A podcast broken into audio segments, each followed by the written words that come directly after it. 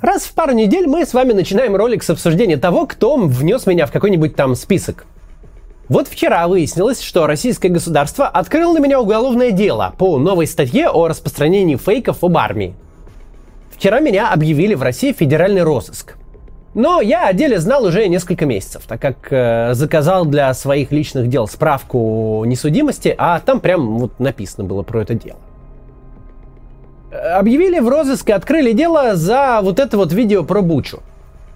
Это самое популярное видео на моем канале. Я его выпустил на следующий день после того, как стало известно о событиях. Что тут скажешь? Конечно, когда я занимался в России политикой и вел кампании, я всегда опасался уголовных дел. Но я не думал, что получу в итоге такое вот в лоб политическое уголовное дело. За распространение правды о важных событиях которую назовут фейком, потому что правда это не нравится Министерству обороны России. Для себя в первый же день войны я решил, что молчать не буду, говорить буду все так, как считаю нужным, и если из-за этого мне нужно будет уехать из моей любимой Москвы, места, где я вырос и где я занимался и занимаюсь политикой, значит, так тому и быть. Кто кого быстрее разыщет, нынешние силовики меня по политическому делу, или я их, когда вернусь, и мы будем ловить тех, кто занимался политическим сыском, это мы еще посмотрим. Я в безопасности, со мной все хорошо. Наверное, теперь только совсем уж рекламу перестанут покупать. А она составляла около 35% бюджета нашего канала. Чтобы помочь это как-то компенсировать, подписывайтесь на Patreon или Boosty, ну или криптой присылайте пожертвования. Вам это ничем не грозит, э, это никак не, не препятствуется и не преследуется, если вы финансируете иностранного агента или вот того, на кого есть уголовное дело. Нам там до компенсации всех э, доходов от рекламы, конечно, далеко, но может хотя бы часть. Ну, в общем, давайте к сегодняшнему ролику.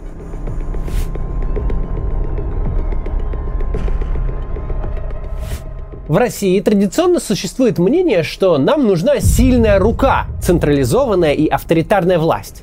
Только она, мол, сможет навести порядок, контролировать огромные территории и удерживать их вместе. Сам собой народ управлять не умеет. Так уж типа исторически сложилось. Без сильного лидера сразу страна по миру пойдет. Будем честными, Россия без Путина еще не жизнеспособна. Я просто боюсь представить, что бы было с нашей страной, если бы не Путин. Я говорю, пока у него такой народная поддержка, пока все равно вот это все, этот кипиш, надо монархию возвращать. Даже сейчас, когда вроде очевидно, что эта типа сильная рука затащила нас в бессмысленную войну, такое представление не исчезло. Находятся те, кто говорит, ну значит недостаточно сильная была власть, недостаточно авторитарная, надо э, еще найти, что запретить и какую гайку закрутить. Давайте сегодня разбираться, откуда взялся такой запрос на сильную руку, когда появился, как власти этот запрос уже 20 лет успешно поддерживают и используют, и правда ли, что никаких других вариантов наше российское общество просто не видит.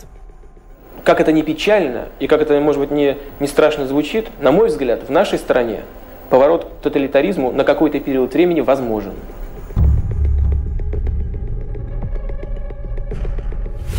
Тоска по централизованной сильной власти в России проявилась к концу 90-х годов.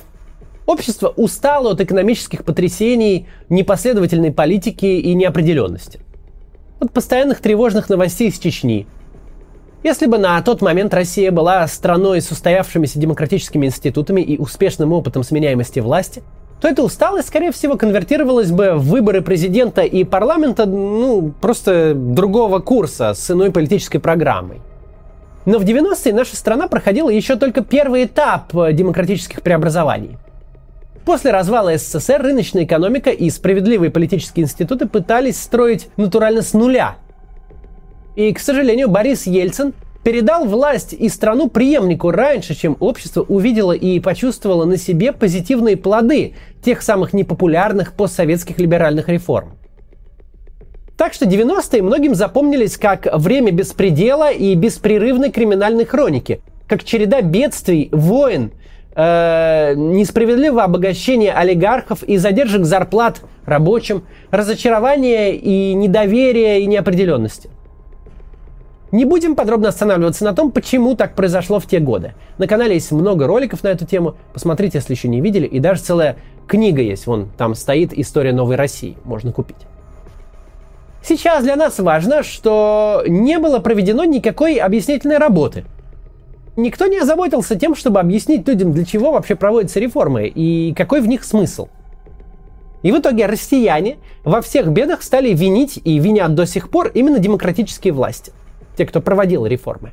А советскую власть, которая обесценила рубль, загнала страну в э, долги и угробила экономику госпланом, не винят. От кого еще устали люди, так это от постаревшего Бориса Ельцина. К концу 90-х образ Ельцина, в прошлом энергичного и деятельного реформатора, изменился до неузнаваемости.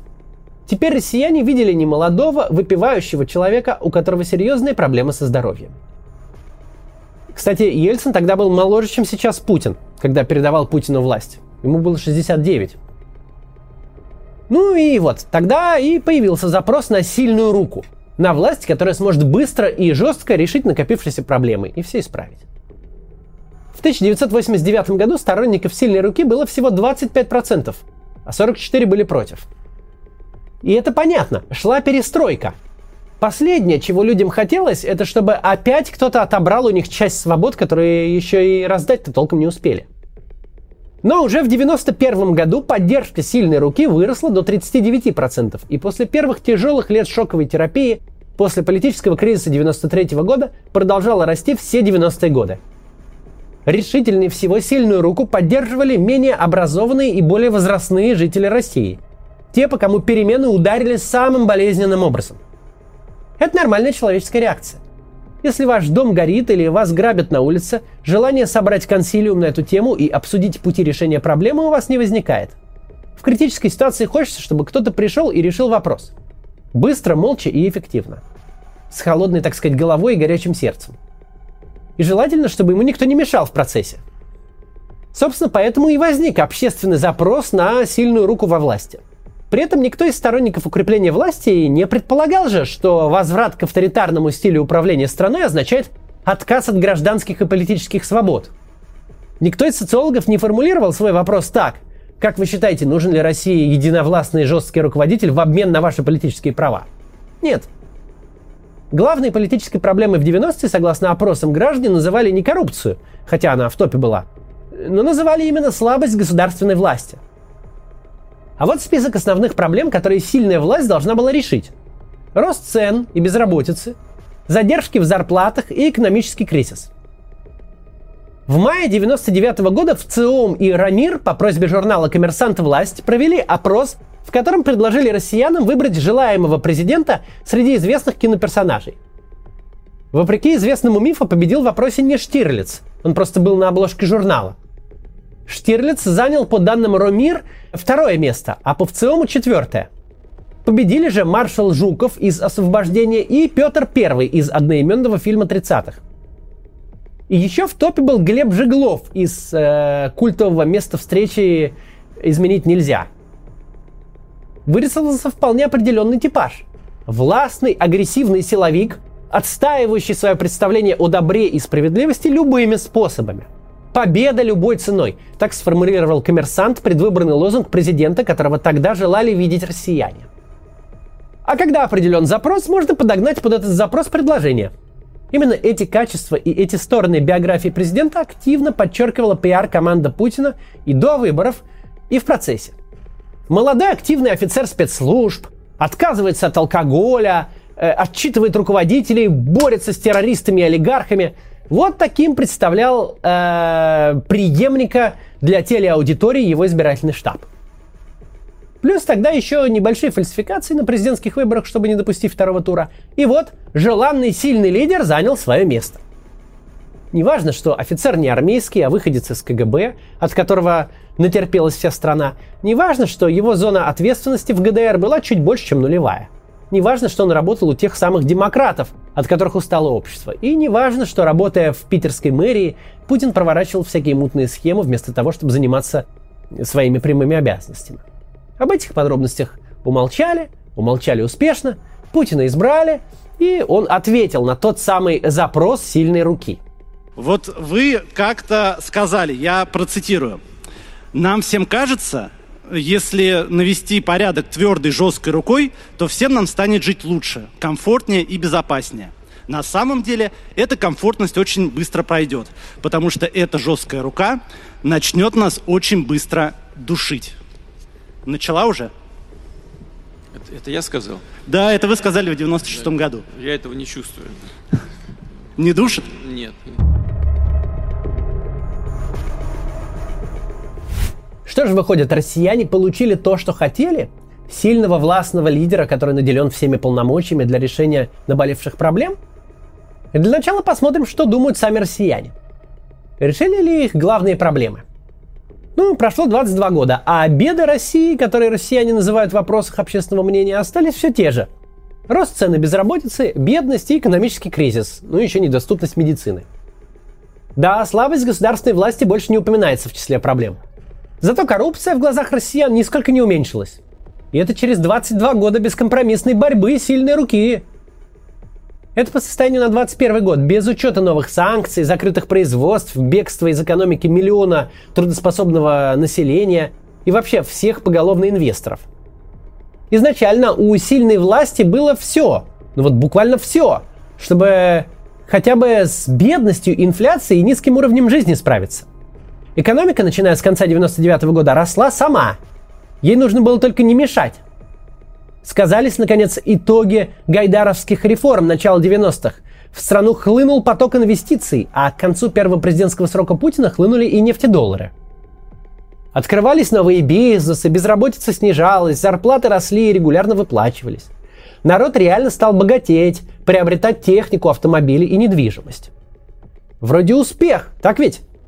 Но цены на нефть и инвестиции – это не заслуга авторитарной власти – Экономика росла скорее вопреки всем рискам, которые накладывал путинский режим. Просто выгода для инвесторов превышала все минусы. Как только риски выросли, а прибыли нормализовались, уменьшились, стали стандартными, инвесторы потеряли интерес. Есть много более интересных рынков. А куда российское руководство тратило все входящие богатства?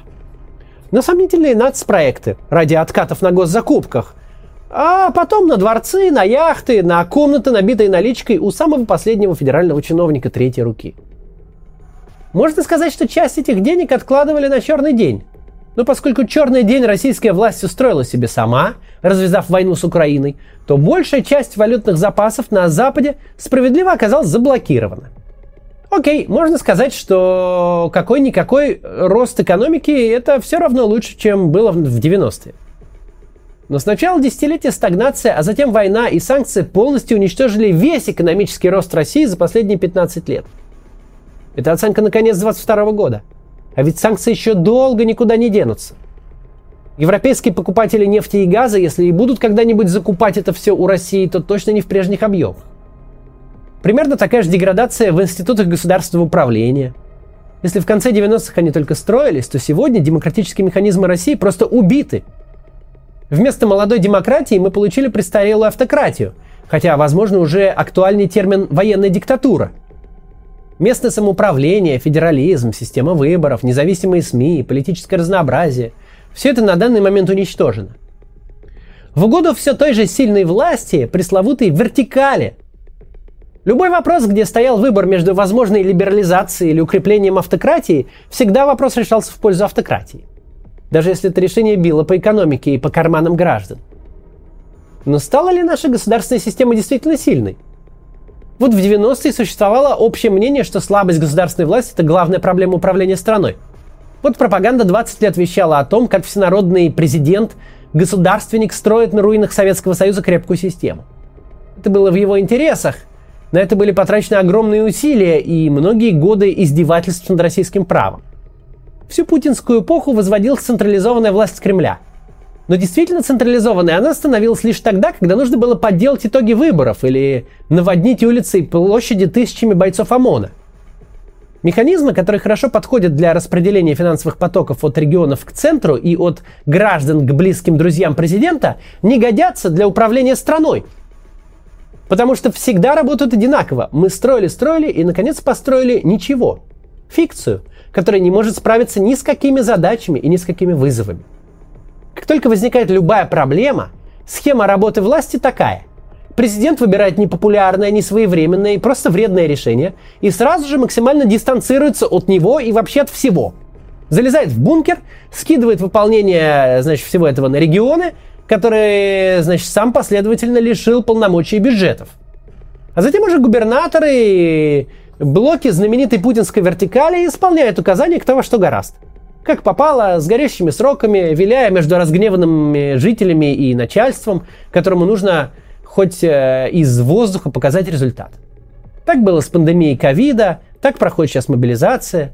Система умеет рисовать красивые отчеты, перекладывать ответственность на исполнителей самого низкого уровня и пережидать, надеясь, что проблема рассосется сама собой но выполнять важные задачи в срок не умеет. За 20 лет отрицательный кадровый отбор хорошо э, проредил вертикаль, и в итоге эта вертикаль состоит из настолько некомпетентных людей, что грозит развалить всю страну при любом неаккуратном движении. Построена как истократия. Ценой впустую потраченных 20 лет, убитой экономики и похороненной демократии Россия получила слабую, неработоспособную систему – с лидером, который потерял связь с реальностью и развязал преступную войну.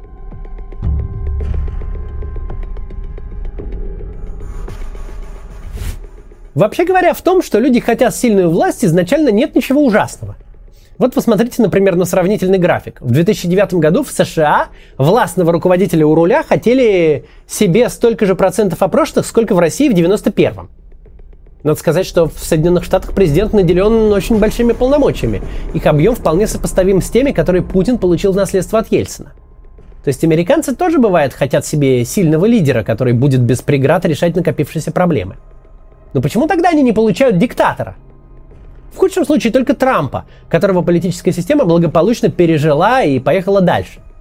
Ответ в том, что у американцев имеются устоявшиеся демократические институты – Неважно, совершенны они или нет, справедливая избирательная там система выборщиков или, значит, не очень, но это все равно работает.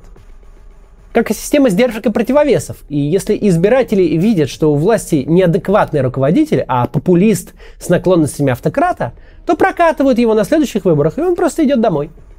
В России такая система не успела толком прижиться и пройти целиком хотя бы два избирательных цикла – потому что была уничтожена первым же кандидатом с наклонностями узурпатора. Люди сравнивают воспоминания о лихих 90-х и часто подкрепленные пропагандой с теми успехами и реальными и иллюзорными, которые телевизор сумел приписать президенту. При таком сравнении в соцопросе будет лидировать вариант с сильной властью. Но если в вопрос добавляется вариант, описывающий работающую демократическую модель с разделением властей, то поддержка сильной руки сразу падает практически до уровня поддержки продемократического варианта.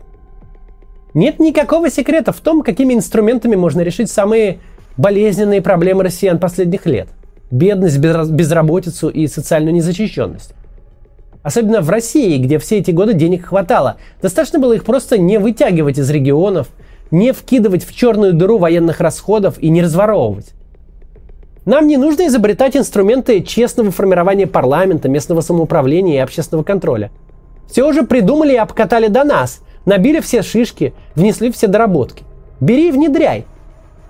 Когда кто-то говорит нам, что россияне по каким-то причинам не готовы пока к парламентской республике или к возврату э, губернаторам их полномочий, или к прямым выборам мэров, или к чему угодно еще, это просто пропаганда.